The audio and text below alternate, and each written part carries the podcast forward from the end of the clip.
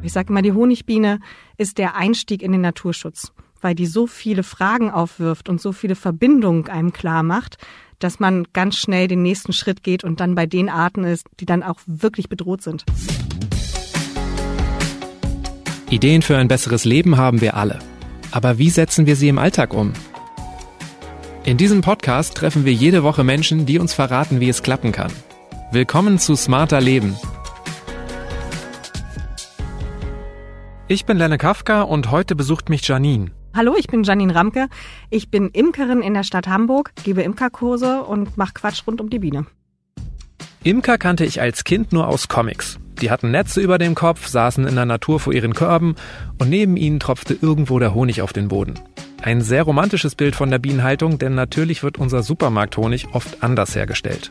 Und Bienenvölker gibt es heutzutage auch immer häufiger in der Stadt. Urban Beekeeping, also Stadtimkerei, hat sich zu einem Hype entwickelt. Janine ist vor acht Jahren zum Imkern gekommen und aus ihrem Hobby ist längst ein Nebenjob geworden. Sie hat einen Verein gegründet, gibt Kurse für Erwachsene, betreut Bienen-AGs an Schulen und natürlich produziert Janine ihren eigenen Honig. Auch das nicht irgendwo auf dem Land, sondern mitten in Hamburg. Janine, es ist Oktober. Draußen auf den Wiesen ist nicht gerade Bienenhochsaison. Was machen die Bienen jetzt gerade? Die Honigbienen kuscheln sich gerade zusammen in ihrem Bienenstock und äh, stellen so ein bisschen die Arbeit ein. Also bei den Bienen ist jetzt schon Winter. Wenn noch Temperaturen über 10 Grad sind, fliegen sie auch noch aus. Denn auch wenn wir jetzt nicht mehr so viel in der Natur sehen, es gibt immer noch Pollen, der draußen zu finden ist. Der Efeu blüht zum Beispiel immer noch in den letzten Zügen. Da findet man auch die Efeu-Seidenbiene gerade dran. Ein paar Wespen findet man dran, auch noch Honigbienen. Die sammeln dann noch so ein bisschen was für den Winter, aber eigentlich kuscheln sie jetzt nur noch und versuchen also ihr ganzes Leben auf so ein Minimum zu reduzieren. Kuscheln die alleine oder siehst du die noch häufiger gerade? ich sehe sie häufiger. Ich habe tatsächlich eine Videoüberwachung an einem meiner Bienenbeuten und schaue mir immer an, ob sie gerade rein und raus fliegen. Einfach damit die Sehnsucht nicht so groß ist, denn sie stehen bei mir nicht mitten auf dem Balkon, sondern schon ein kleines bisschen von meiner Wohnung entfernt. Ich gehe jetzt noch zweimal ran und dann war's das für dieses Jahr. Du hast gerade Bienenbeute gesagt, so nennt man die Behausung, ne? Genau. Also die Kiste, in der die Bienen wohnen, nennt sich Beute. Eigentlich bist du gelernte Köchin. Du ja. arbeitest beim Deutschen Roten Kreuz, wohnst hier in Hamburg mitten in der Stadt. Wie bist du zum Imkern gekommen? Zum Imkern bin ich gekommen mit meinem Mann zusammen. Wir hatten die Idee, also damit nicht jeder nur sein eigenes Leben lebt und man sitzt abends beim Abendbrot zusammen und sagt, und wie war dein Tag, dass wir auch was gemeinsam machen wollten und hatten dann überlegt, was kann das sein? Und dadurch, dass ich auf der Arbeit, die ich, wo ich vorher war, das war in einem Restaurant, da standen die Bienen oben auf dem Dach drauf, direkt neben meinem Bürofenster. Und dann konnte ich also immer mal schon sehen, wie sie da rein und rausgeflogen sind. Fand das schon spannend, aber es hat mich noch nicht so richtig gecatcht, muss ich sagen. Und dann hat mein Mann gesagt, los, mit dem Bienensterben und sowas, da habe ich was gehört, lass uns mal einfach so eine Imkerausbildung machen und mal gucken, was passiert. Das haben wir dann gemacht und dann packte es uns sehr schnell, sehr intensiv und die Bienen haben unser Herz komplett erobert. Lustig, du hast auch das Bienensterben angesprochen. Ich habe äh, in der Vorbereitung auf das Gespräch habe ich einige Videos angeguckt. Das nennen ganz viele als Grund dafür. Betrifft das Bienensterben überhaupt die Honigbienen? Das betrifft auch die Wildbienen, oder? Also ja. Ähm, wie, wie sinnvoll ist so ein Ökoimpuls? sehr sinnvoll, denn ähm, also die Honigbiene ist nicht vom Aussterben bedroht. Die Honigbiene ist ein bisschen wie so die Milchkuh, die ist auch nicht vom Aussterben bedroht und auch ganz ehrlich kein Wildtier mehr. Das ist bei der Honigbiene auch der Fall. Die wird seit Jahrhunderten gezüchtet. Der Mensch und die Honigbiene haben also ein sehr inniges Verhältnis, schon seit Jahrtausenden tatsächlich. Wem schlecht geht, das sind die Wildbienen. Aber die Leute kümmern sich immer nur um Themen, wenn sie auch persönlich davon betroffen sind. Und Honig ist so ein Inbegriff, wenn man mal jemanden fragt, was verbindest du mit Honig, dann hat man immer gleich Sonnenschein und dieses Gold und dieses zähflüssige, süße Etwas auf einem Butterbrot am besten. Man hat vor seinem geistigen Auge Wiesen und eine heile Welt. Das sind Emotionen. Und mit Emotionen kann ich dir sagen, okay, dann tue ich auch etwas dafür, dass eben meine Liebe zu diesem Bild, was ich vor Augen habe, auch erhalten bleibt. Und dann engagiere ich mich auch. Ich sage immer, die Honigbiene ist der Einstieg in den Naturschutz, weil die so viele Fragen aufwirft und so viele Verbindungen einem klar macht, dass man ganz schnell den nächsten Schritt geht und dann bei den Arten ist, die dann auch wirklich bedroht sind. Welchen Anteil nimmt denn das Imkern jetzt in deinem Leben ein? Du sitzt hier vor mir, um deinen Hals hängt ein Mundschutz mit Bienen drauf, du hast ein Biene Maya T-Shirt an, auf deinem Arm sind Waben tätowiert. Das ist doch viel mehr als ein Hobby für dich, oder? Das ist recht schnell viel mehr als ein Hobby geworden, ja. Also es fing ganz leise und leicht an und im Laufe von den sieben, acht Jahren, die wir das jetzt machen, ist das äh, inzwischen ein Großteil meiner Freizeit geworden, die ich da investiere. Also wir haben einen eigenen Verein gegründet und da engagieren wir uns an Schulen und machen halt eben Quatsch rund um die Biene, versuchen die Menschen halt eben über das Thema Honigbiene dahin zu bekommen, zu schauen, wie geht's denn den Wildbienen überhaupt? Wie wichtig sind die fürs Ökosystem? Was bedeutet das? Und warum habe ich, wenn ich keine Bienen mehr habe, auch kein Obst mehr? Also das, was du als Quatsch bezeichnest, ist Aufklärungsarbeit. Ja. Bei dir klingst du, als ob du vorher jetzt eigentlich auch nicht so den größeren Bezug dazu hattest. Also du bist auch ohne Vorahnung gestartet, oder? Ja, ich habe ganz klassischen Imkerkurs gemacht. Also es war halt dieses, äh, wie macht man das eigentlich? Und dann findet man schnell, das sind zwei Wege. Entweder ich mache eine richtige Ausbildung, die geht über drei Jahre, kann dann auch meinen Meister machen nach sieben weiteren Jahren und ähnliches. Das geht alles. Oder ich besuche einfach einen Imkerkurs von irgendeinem Imkerverein. Und das habe ich getan.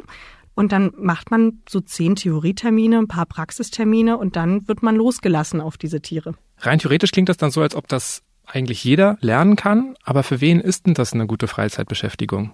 Ähm, lernen kann das jeder. Aber es ist halt immer so, wenn man die Verantwortung für ein Lebewesen übernimmt, sollte man sich damit auch auseinandersetzen. Und gerade Insekten, die können nicht schreien, wenn es ihnen schlecht geht. Also die können sich nicht artikulieren, so dass wir es verstehen. Das heißt, ähm, wenn wir feststellen, okay, den Bienen geht es schlecht, dann erkennen wir das daran, dass sie tot im Bienenstock liegen. Das ist einfach zu spät. Ja? Und daher muss man sich vorher damit beschäftigen. Und äh, das macht man mit so einem Kurs, aber man lernt halt nicht aus, sondern mit so, so einem Kurs hat man erstmal die Basis dafür, um halt mit den Tieren erstmal zu arbeiten. Gibt es denn irgendwelche Fragen, die ich mir so vorab stellen könnte, wenn ich jetzt mal überlege, ob ich das ausprobieren will? Wie viel Zeit hast du? Das ist die Hauptfrage. Denn äh, man sagt so, die Imkerei ist pro Bienenvolk 20 Stunden im Jahr, die man an Zeit investieren muss. Das klingt jetzt nicht viel, aber diese 20 Stunden sind gerechnet von dem Zeitpunkt, wo ich also oben den Deckel aufmache, bis zu dem Zeitpunkt, wo ich den Deckel wieder zumache. Da habe ich noch nicht meine Schutzkleidung angezogen, da habe ich noch nicht so den Raucher angemacht oder ähnliches. Da bin ich noch nicht hingefahren. Und äh, diese 20 Stunden verteilen sich auch komplett auf die Zeit Mai, Juni, Juli. Und ansonsten bin ich den Rest des Jahres relativ wenig unterwegs. Und da merkt man schon an den Monaten, das sind so die, wo man auch gerne in Urlaub fährt und ähnliches. Also das muss ich schon arg planen im Vorfeld. Ich kann nicht einfach sagen, okay, jetzt sind Sommerferien ab dafür. Da muss ich erst sagen, habe ich die Honigernte schon gemacht? Sind die Bienen wieder aufgefüttert? Sind sie behandelt? Ist alles in Ordnung? Oder ist Schwarmzeit? Und dann, also Schwarmzeit bedeutet immer, dass sich das Bienenvolk teilt, dass also die Hälfte der Bienen auszieht. Und wenn die einfach so irgendwo im Baum hängen, ist das auch eher schwierig, denn die finden von alleine keine passende Behausung mehr, weil wir leben hier nicht in einer natürlichen Umwelt. Und das heißt, ich muss mich ja auch um die Nachkommen meiner Tiere kümmern. Das heißt auch um so einen Bienenschwarm. Das muss ich halt alles immer so ein bisschen beachten. Ich bin also sehr viel mit dem Terminplaner unterwegs, gerade so in den warmen Monaten. Wenn du dann wirklich in Urlaub fahren willst, dann können die auch einfach alleine bleiben oder, oder betreut die dann jemand in der Zwischenzeit? Nee, die bleiben dann schon alleine. Also Honigbienen kommen sehr, sehr gut ohne den Menschen aus. Das geht schon. Okay. Aber diese 20 Stunden sind quasi netto Bienenzeit ja. und es ist viel mehr brutto Hobbyzeit. Ja, viel mehr brutto Hobbyzeit, was da mit draufkommt. Es ist ja nicht damit getan, dass ich oben einmal reingucke. Hast du es denn schon erlebt, dass so Leute mit ganz falschen Erwartungen zu so Imkerkursen gekommen sind? Ich gebe ja selber Imkerkurse und die meiste Verbreitung ist, hey, die Honigbiene ist ein Wildtier und ich lasse die einfach ganz autark leben und gebe dir einfach nur eine Behausung und überlasse sie ansonsten sich selbst. Das klappt nicht. Ich kann nicht einfach einen Baum aushöhlen, dann Bienenvolk reinpacken und das in Ruhe lassen. Das wird sterben, weil wir eben nicht mehr in einer natürlichen Umgebung leben. Das heißt, der ganze Fluss an Nektar und Pollen ist überhaupt nicht mehr so gegeben. Und dann ist es so, dass ein Parasit geschafft hat, diesen Wirtssprung zu machen von den asiatischen Honigbienen auf die europäischen Honigbienen und der Mensch es natürlich geschafft hat, das Ding weltweit zu verbreiten. Das ist diese Varroa-Milbe, von der hat jeder schon mal gehört. Und wenn wir die Varroa-Milbe nicht im Griff haben, dann sterben die Honigbienen. Denn sie haben noch keine natürlichen Resistenzen und die Bienendichte ist in Europa so extrem hoch, dass wir sie auch nicht einfach sich selbst überlassen können. Das geht nicht. Was kann man denn gegen diese Milbe tun? Man muss sie ein bisschen in Schach halten. Das kann man entweder mit ähm, biologischen Säuren machen weil diese Milbe verträgt Säuren nicht so richtig gut. Und die Honigbiene hat also das große Glück, dass die sehr viel resistenter ist dagegen. Und dann kann man einmal diese Milbe damit besprühen. Und dann fällt die einfach ab und ist dann raus aus dem Bienenvolk. Wir reden ja heute übers Stadtimkern. Ja. Bei Honigbienen denke ich ja eigentlich an Blumenwiesen, an Rapsfelder, nicht irgendwie an Häuser, Straßen, Autos. Gibt's denn in der Stadt überhaupt genügend Nahrung außerhalb von Parks und großen Grünflächen? Ja, denn die Stadt ist dreidimensional. Das ist was total Tolles. Wir sind also nicht nur Länge mal Breite, sondern es geht auch in die Höhe. Und so ziemlich jeder halbwegs gute Städter hat jetzt auch spätestens in der Corona-Zeit entdeckt, dass so ein bisschen Grün vor den Fenstern und auf den Balkonen auch was Wundervolles ist. Und wir haben eine viel höhere Bienen- und Blumendichte natürlich auch innerhalb der Stadt als auf dem Land. Auf dem Land haben wir häufiger das Problem, dass außerhalb der Dörfer halt hauptsächlich die Bauern herrschen. Das klingt ganz gemein. Ich finde Bauern ganz super und eigentlich haben sie es auch nicht vor, den Bienen etwas Schlechtes zu tun. Aber aufgrund der Art und Weise, wie wir Menschen leben und uns das Leben gerne einfach machen, sind die Flächen auf dem Land nicht mehr unberührt, sondern es sind hauptsächlich Industrieflächen geworden. Es gibt große, große Rapsfelder. Aber wenn der Raps verblüht ist, ist da gar nichts mehr, dann blüht nichts mehr. Und so eine Bienensaison startet im März und endet im September, Oktober. Wenn ich aber nur im Mai für drei Wochen eine Blüte habe, was esse ich denn dann das ganze Jahr über? Okay, also sind diese Monokulturen das Diese Problem. Monokulturen sind hauptsächlich ein Problem. Die fehlenden Rückzugsorte sind ein Problem. Einfach, dass auch alles umgepflügt wird immer wieder, ist ein Problem. Das sind alles solche Sachen, die wirklich ein großes, großes Problem sind, ohne dass wir da überhaupt über Pestizide reden. Die sind nochmal so das i-Tüpfelchen obendrauf. Aber von den jetzt den neuen Corona-Phasen Hobby-Balkongärtnern, da hauen doch bestimmt auch viele einfach ein bisschen Dünger auf die Blumen oder so. Ist das nicht auch ein Problem? Ja. Also man darf halt nicht nur auf die Landwirtschaft schauen und sagen, ihr seid so böse, sondern immer wenn ich einfach faul in den Baumarkt gehe, weil ich Läuseex hole oder weil ich den Grünbelag auf meinen Steinen blöd finde, da muss ich halt sagen, ich kann nicht demonstrieren gegen, gegen Glyphosat und das dann genau das Zeug nehmen, das Roundup und dann bei mir auf meine Gartenfliesen machen, damit der Grünbelag weggeht. Also das ist schon so, man soll sehr hinterfragen, was man denn da eigentlich in seinen eigenen Garten auch ausbringt. Also es gibt da unterschiedliche Studien, wie groß der Anteil der Privatleute sind, was da Pestizideinbringungen in die Natur ist, relativ hoch. Man muss aber auch dazu sagen, wer ein bisschen googelt, findet relativ schnell ganz natürliche Mittel. Und was ist mit so Autoabgasen und so? Das kann man komplett vernachlässigen. Das ist in dem Bereich ausnahmsweise mal nicht relevant. Also Im großen Ganzen dann natürlich auch wieder, ich kann es dann darauf runterbrechen, aber die Blüten haben zum Beispiel einen ganz tollen Mechanismus, die schützen den Nektar und auch den Pollen vor den Abgasen. Einfach durch die Art und Weise, wie die Blüten gebaut sind. Die meisten haben solche Außenblätter, die also innen drin das Kostbare ein bisschen beschützen, weil die ja auch den Nektar produzieren, damit sie bestäubt werden. Das heißt, der soll auch nicht so einfach erreichbar sein, damit die Insekten möglichst lange daran rumfummeln müssen und möglichst viel Pollen dabei mitnehmen, bei dem Versuch an den Nektar zu kommen. Könnte es denn zum Problem werden, wenn jetzt immer mehr Menschen anfangen zu imkern? Ist dann auch noch genug da? Das ist genau das, was gerade diskutiert wird. Also die Bienendichte ist in den Städten deutlich höher, als es jemals in der Natur vorkommen würde. Thomas D. Seeley, der ist ein sehr renommierter Bienenforscher, der hat sehr viele Bücher geschrieben und genau das untersucht, wie groß ist die Bienendichte denn in der Natur und wie groß ist sie in der Stadt. Und in der Natur sind es 0,7 Bienenvölker pro Quadratkilometer, also ganz grob gerechnet alle 700 Meter ein Bienenvolk. In der Stadt ist es genau andersrum. Wir haben sieben Bienenvölker pro Quadratkilometer. Oha. Das heißt, wir müssen durchaus darüber diskutieren, wie viel Bienen kann eine Stadt vertragen, auch im Hinblick darauf, dass die Wildbienen nicht so konkurrenzfähig sind wie die Honigbienen. Also generell geht's immer, wenn wir um Insektensterben reden oder Bienensterben, darum, dass ja die Spezialisten aussterben. Und die Generalisten, was die Honigbiene ist, die haben immer einen Vorteil. Und das ist genau das Problem, was wir in der Stadt haben. Okay, also schaffst du dir selber ein Dilemma. Also du sorgst dafür, dass der Biene, die du eigentlich äh, ja irgendwie schützen willst oder die du, um die du dich kümmern willst, dass, dass die ein Problem bekommt. Ja, es gibt halt keine einfachen Antworten im Leben. Ne? Ich nutze natürlich die Biene auch, um ein Gesprächsthema zu haben, um reinzukommen und spätestens über den Honig kriege ich alle. Und wenn wir dann darüber reden, wie ist denn das überhaupt mit dem Insektensterben, mit dem Bienensterben, dann komme ich über den Honig da relativ schnell hin. Nun ist die Honigbiene die einzige, die wirklich Honigvorräte anlegt, daher brauche ich sie durchaus, damit ich einfach auf was habe, worüber ich reden kann und auch den Unterschied zeigen kann zwischen Honig, wie ich ihn gewinne und Honig, wie er industriell hergestellt wird oder gewonnen wird. Das ist auch nochmal ein wichtiger Unterschied. Und ich kann so aufzeigen, wie geht's denn den Schwestern, also den wilden Schwestern der Honigbiene. Und darum geht's eigentlich. Aber ich sag mal, wenn jemand was tun möchte für den Umweltschutz oder für die Bienen, dann sollte der einfach Pflanzen pflanzen. Das ist die einfachste Art und Weise, wie man helfen kann. Man, nicht jeder braucht ein eigenes Honigbienenvolk oder ein eigenes Wildbienenhotel. Du hast eben gesagt, du kriegst die Leute mit dem Thema Honig. Ja. Schmeckt Stadthonig genauso gut wie Honig aus Wäldern vom Land? Jeder Honig schmeckt anders. Ich habe an meinem Bienenstand, äh, an dem einen habe ich sechs verschiedene Völker und da versuche ich auch einzeln den Honig zu schleudern und separat zu behalten. Und selbst Bienenvölker, die direkt nebeneinander stehen, haben ganz unterschiedlichen Honig. Wie viel Honig bekommst du raus im Jahr? Wie viel Gläser? Man sagt bei Berufsimkern, dass man pro Bienenvolk irgendwas zwischen 20 und 50 Kilo Honig ernten kann. Aber das sind Berufsimker wenn man das so ein bisschen extensiv hält. Also ich versuche zum Beispiel sehr viel Honig in den Völkern zu lassen, weil das ist ja auch ihre Nahrung, die sie für den Winter benötigen. Ich ernte also nicht so viel, wie ich könnte, weil ich versuche, möglichst wenig Zuckerwasser dafür als Ersatz zu geben. Ähm, daher sage ich mal so um die 10 bis 20 Kilo, das kommt immer so ein bisschen drauf an. Also das schaffe ich pro Bienenvolk. Wir haben jetzt schon darüber gesprochen, dass man das Know-how fürs ähm, Honigmachen, für, fürs Imkern, dass man das in so einem Kurs, in so einem Anfängerkurs bekommen kann. Das Wichtigste dabei sind ja aber eigentlich die Bienen. Wo bekomme ich denn Bienen her? Wenn du Glück hast, bekommst du sie vom nächsten Baum.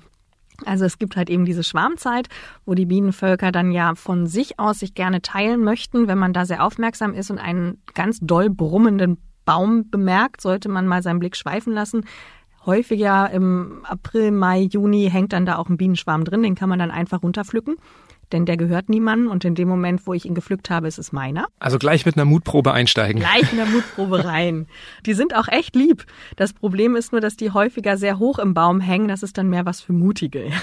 Also letztes Jahr musste ich dann auch vier Meter in die Höhe. Da schlotterten ganz schön die Beine, muss ich sagen. Am besten ist es natürlich, man geht zum Imker, den man kennt. Denn eben genau in dieser Zeit, April, Mai, Juni, wenn die Völker sowieso sich teilen möchten, ist auch die beste Zeit, um anzufangen weil wir dann als Imker auch sowas machen wie Ablegerbildung, Jungvolkbildung und ähnliches. Dann gibt es dann ganz viele Fachbegriffe, was man alles tun kann, um so diesen Schwarmvorgang, weil wir eben keine Lust haben, vier Meter in die Höhe zu klettern, ein bisschen menschlich zu beeinflussen und trotzdem die Völker zu vermehren dadurch. Und dann geht man einfach zum Imker und der kann einem das verkaufen. Nicht im Internet bestellen, weil zum einen ist das immer so eine Sache. Globalisierung ist nicht gut. Es ist immer besser, mit Tieren zu arbeiten, die angepasst sind an die eigene Witterung. Und wenn ich etwas im Internet bestelle, woher kann ich denn nachvollziehen, wo das herkommt? Also das beste Beispiel ist, es gibt eine deutsche Seite, die mit einem französischen Gesundheitszeugnis italienische Bienen verkauft. Da merkt man einfach gleich, das ist doch Quatsch. also mh, mm, abgesehen davon, dass wir von Krankheiten reden, die natürlich über die Landesgrenzen hinweg dann verbracht werden können, von Viren, die man nicht sehen kann. Die Varroa-Milbe ist genauso weltweit verbreitet worden, indem Dinge einfach verschickt werden quer durch die ganze Welt. Das sind so Dinge, das muss man nicht tun. Und wir haben so viele Bienen hier direkt vor Ort. Es gibt die Möglichkeit, einfach zum befreundeten, zum benachbarten Imker zu gehen und das hier von nebenan zu holen. Du hast das Gesundheitszeugnis angesprochen, das ist ein ganz schönes Stichwort. Gibt es denn auch irgendwelche rechtlichen Dinge zu beachten beim Kauf? Ja, es gibt rechtliche Dinge zu beachten bei der Bienenhaltung. Die Honigbiene ist ein Nutztier, die muss angemeldet werden. Das ist ganz wichtig. Daher muss man rechtlich sich auf jeden Fall absichern, indem man beim Veterinäramt eine Halternummer beantragt. Und man sollte regelmäßig ein Gesundheitszeugnis machen. Da wird hauptsächlich geguckt, ob da Sporen der amerikanischen Faulbrut, das ist wieder so ein Fachbegriff, so heißt diese Krankheit, vorhanden sind, denn die ist hochgradig ansteckend. Und wenn die einmal vorhanden ist, braucht man sehr, sehr lange, um diese Krankheit wieder aus den Örtlichkeiten rauszubekommen. Im Moment haben wir hier in der Hamburger Umgebung drei Sperrgebiete diesbezüglich. Aber keine Sorge, das Honigbrot ist davon nicht betroffen, denn für den Menschen komplett ungefährlich. Ich kann den Honig trotzdem ernten und essen, aber für die Bienen ist es eine sehr gefährliche Situation. Für dich sind Bienen lieb, aber es gibt doch schon auch einen Unterschied zwischen den Völkern, oder? Also ich habe zumindest mehrere Imker äh, gehört, die gesagt haben, ja, es gibt durchaus aggressivere Völker. Wie finde ich das denn heraus? Also gehe ich einfach rein und gucke, ob ich gleich zerstochen werde oder kann man das irgendwie anders erkennen? Nee, das kann man nicht anders erkennen. Es ist auch so, dass es durchaus sein kann, dass eine Tochter von einem lieben Volk eher biestig wird. Die Bienen selber verteidigen sich ja nur. Und diese Sanftmut, die haben wir ja angezüchtet, wir Imker. Das ist kein natürliches Verhalten von den Bienen. Eigentlich sind die Bienen relativ verteidigungswillig. Aber inzwischen durch gute Zuchtergebnisse und ähnliches hat man es also geschafft, dass die ganz, ganz lieb sind. Das kann man im Vorfeld nicht unbedingt erkennen. Aber der Trick ist ja immer, es liegt an der Königin. Weil nur die sorgt ja für Nachkommen. Und wenn die von den Genen her sehr sanftmütig ist, ist die Wahrscheinlichkeit, dass man ein ganz entspanntes Bienenvolk hat, relativ hoch. Und solche Völker stehen bei mir natürlich an den Schulen, mit denen ich arbeite, oder nehme ich mit zu den Kindergärten. Aber ich habe auch Völker, die sind so, dass ich da ohne Schutz nicht rangehe. Ich gehöre zu den Menschen, die Angst haben, gestochen zu werden. Seit ich mal als Kind ähm, im Garten barfuß auf eine Biene gesprungen bin, laufe ich nur noch so ganz konzentriert nach unten guckend über Wiesen, wenn ich durch den Klee laufe. Wenn ich jetzt imkern würde, würde ich mir sofort alles an Schutzkleidung kaufen, was es gibt. Was braucht man denn wirklich? Wie schützt du dich? Also wer imkert, wird gestochen. Punkt. Das ist so. Also man kann nicht imkern, ohne gestochen zu werden. Ich kriege ungefähr 200 Bienenstiche im Jahr, würde ich denken. Das klingt jetzt total viel, aber ich habe ja auch 20 Völker. Aber es ist trotzdem häufiger als jeden zweiten Tag ein Stich. Nee, das ist halt so, wenn man sich überlegt, ich, wie oft gehe ich denn in einem Jahr an jedes einzelne Bienenvolk ran? Und wie viele Bienenvölker sehe ich im Laufe eines Jahres? Ich bin ja dann auch bei meinen Schülern, ich unterstütze dann teilweise noch. Also ich, ich sehe dann wirklich sehr, sehr viele Bienenvölker. Und so ein Stich finde ich nicht sonderlich schlimm. Okay, aber wenn du 200 Stiche im Jahr hast und ja. das ist auf ein paar Tage verteilt, dann kriegst du ja nicht nur einen Stich, dann hast du ja irgendwie 20 auf einmal. Nee, ich habe also bei so einer Durchsicht kann man halt ein bis zweimal gestochen werden. Das kann halt schon mal passieren. Und jede Woche bin ich bei den Bienen und mache eine Durchsicht, also so ungefähr einmal die Woche oder alle zwei Wochen werde ich dann mal gestochen. Das ist nicht schlimm. Härtet der Körper ab? Also gewöhnt man sich daran? Ja, mal so, mal so. Also man muss sagen, dass nach jedem Stich kann eine allergische Reaktion folgen. Daher ist es ganz wichtig, wenn jemand einen Insektenstich bekommen hat, dass man mit dem eine Viertelstunde lang redet, um einfach sicherzugehen, dass da keine bösen Reaktionen im Körper passieren bin abgehärtet, ja. Ich kenne Imker, die lassen sich mit Absicht stechen, damit sie halt eben keine allergischen Reaktionen kriegen oder ähnliches. Das gibt es auch. Also ganz unterschiedlich. Aber generell, man sollte keine Angst haben vor Stichen. Aber es empfiehlt sich immer, ich habe immer einen Kopfschutz. Ähm, das geht auch einfach nur so ein Netz und ein Basecap, das funktioniert auch. Denn wenn Bienen sich in ihren Haaren verfangen, dann kriegen die Panik, weil die da nicht rauskommen und dann stechen sie. Sind nicht die Hände auch ein großes Thema? Ja, an den Händen wird man ab und an mal gestochen. Also einfach, aber ich arbeite ohne Handschuhe zum Beispiel, denn ich werde viel weniger gestochen, wenn ich ohne Handschuhe arbeite, als wenn ich mit Handschuhen das, arbeite. Weil du ein besseres Gefühl hast für die Bienen. Ja, okay. weil ich halt sofort merke, ist da überhaupt eine. Also viele arbeiten mit Lederhandschuhen und wenn man sich die dann mal anguckt nach so einer Durchsicht, sieht man richtig, dass da ganz viele Stacheln drin hängen. Das heißt also auch, da sind locker zehn Bienen gestorben. Warum sind sie gestorben? Weil ich sie einfach gequetscht habe. Was braucht man denn noch so an Equipment? Also wahrscheinlich irgendwie eine Bienenbeute, Bienenbehausung? Ja. Du brauchst eine Kiste, wo die Bienen drin wohnen sollen oder einen ausgehöhlten Baum oder ähnliches.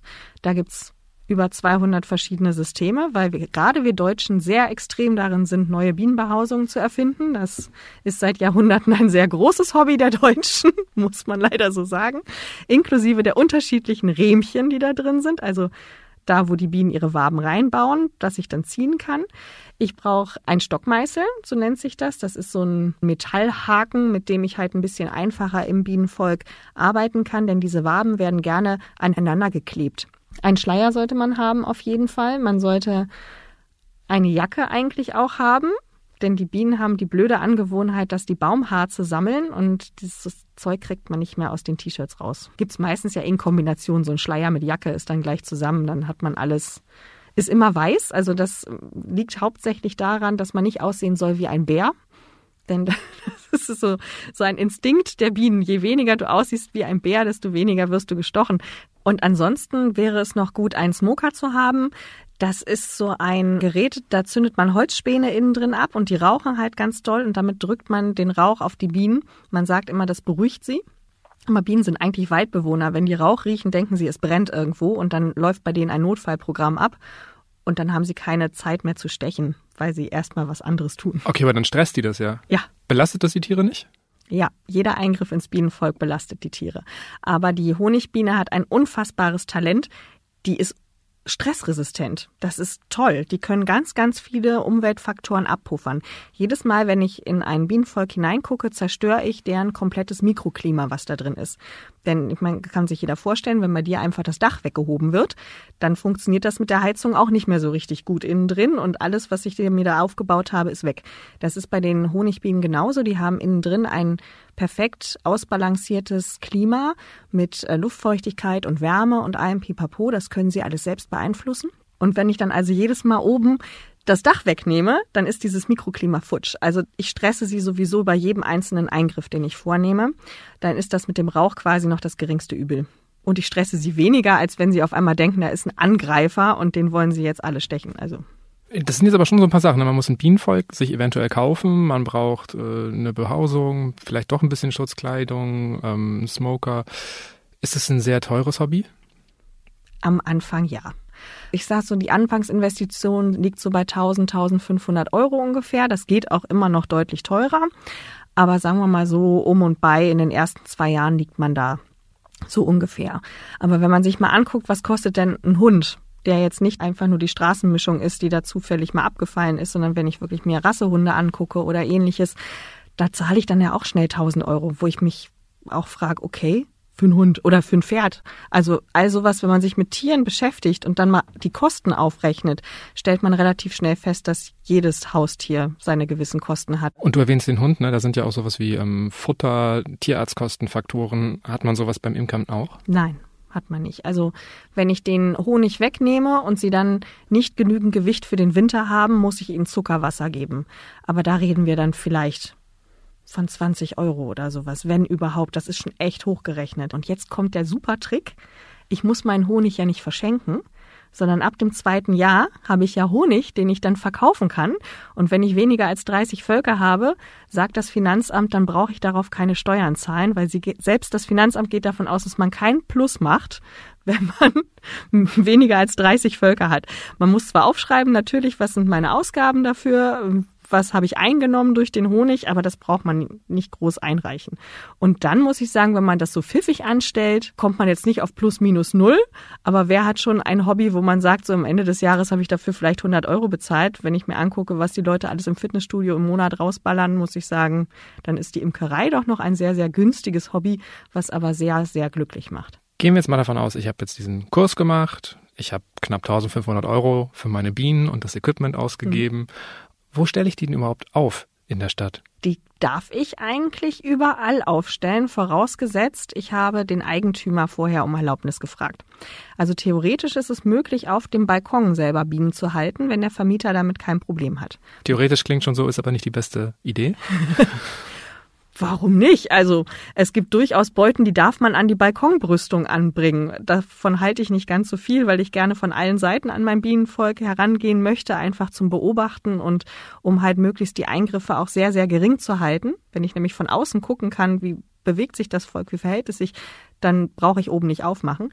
Aber theoretisch ist das überhaupt gar kein Problem. Praktisch ist immer zu bedenken, was brauchen die Bienen, was braucht der Mensch. Die Biene hat sehr gerne eine Süd-Südwest-Ausrichtung mit dem Flugloch. Diese Bienenbehausungen sollten nicht kalt stehen, auch nicht im Schatten, sondern halt schon so, dass dort kein Kältesee ist. Also in einer Senke ist das zum Beispiel nicht ganz so gut. Da kann man immer gucken, gerade im Winter, wo bleibt der Schnee oder der Raureif lange liegen. Und wenn der Raureif da lange liegen bleibt, dann ist das kein guter Standort für die Bienen, dann ist es da einfach zu feucht.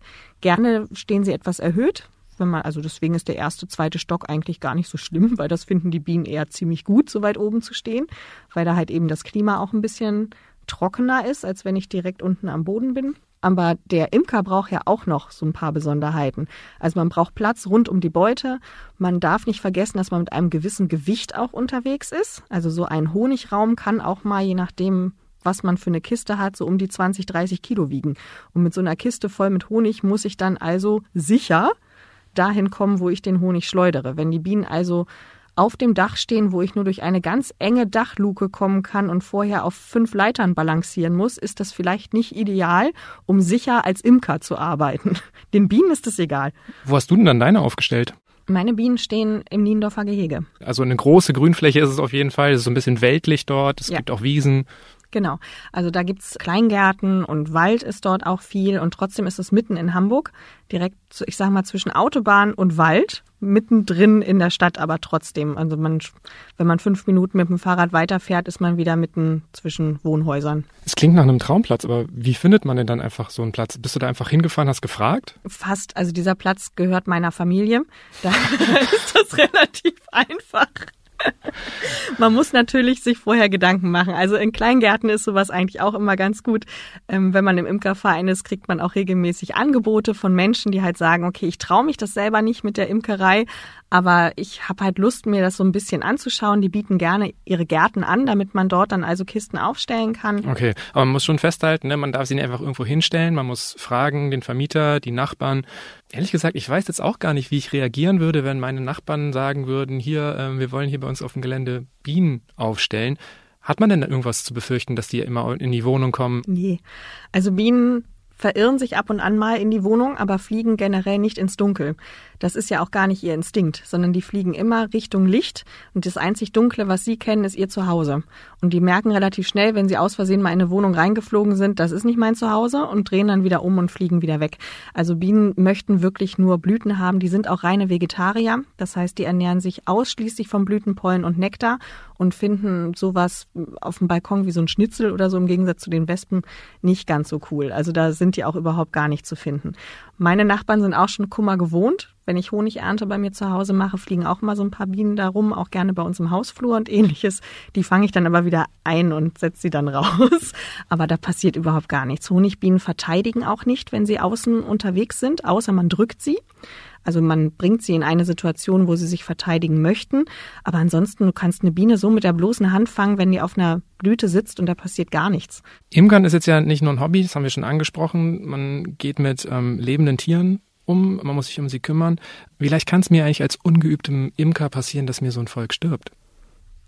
Dass ein Volk stirbt, kann leider relativ schnell passieren. Gerade am Anfang. Das ist natürlich etwas, was man verhindern sollte. Deswegen ist es so wichtig, dass man sich vorher mit einem Kurs informiert. Bienenvölker können relativ schnell sterben, wenn man sie nicht richtig einschätzt. Also Bienen brauchen eine gewisse Anzahl an Individuen, damit sie überhaupt lebensfähig sind. Das ist ein Superorganismus. Das heißt, eine einzelne Honigbiene ist nicht überlebensfähig und stirbt auch sehr, sehr schnell. Aber in der großen Masse, das heißt mindestens 5000 Individuen im Winter, können sie unglaubliche Kräfte entwickeln und sind viel, viel mehr als das Einzelwesen. Und wenn man das als Imker falsch einschätzt und die Volksstärke ist zu klein und es sind weniger als 5000 Individuen, dann kann dieses Volk sterben, weil sie einfach dieses Mikroklima überhaupt nicht aufrechterhalten können, was bei denen im Bienenvolk innen drin im Stock ist. Oder sie haben gar nicht die Möglichkeit, genügend Nahrung anzuschaffen von außen. Also so ein Bienenvolk ist relativ stressresistent, aber gleichzeitig sehr fragil.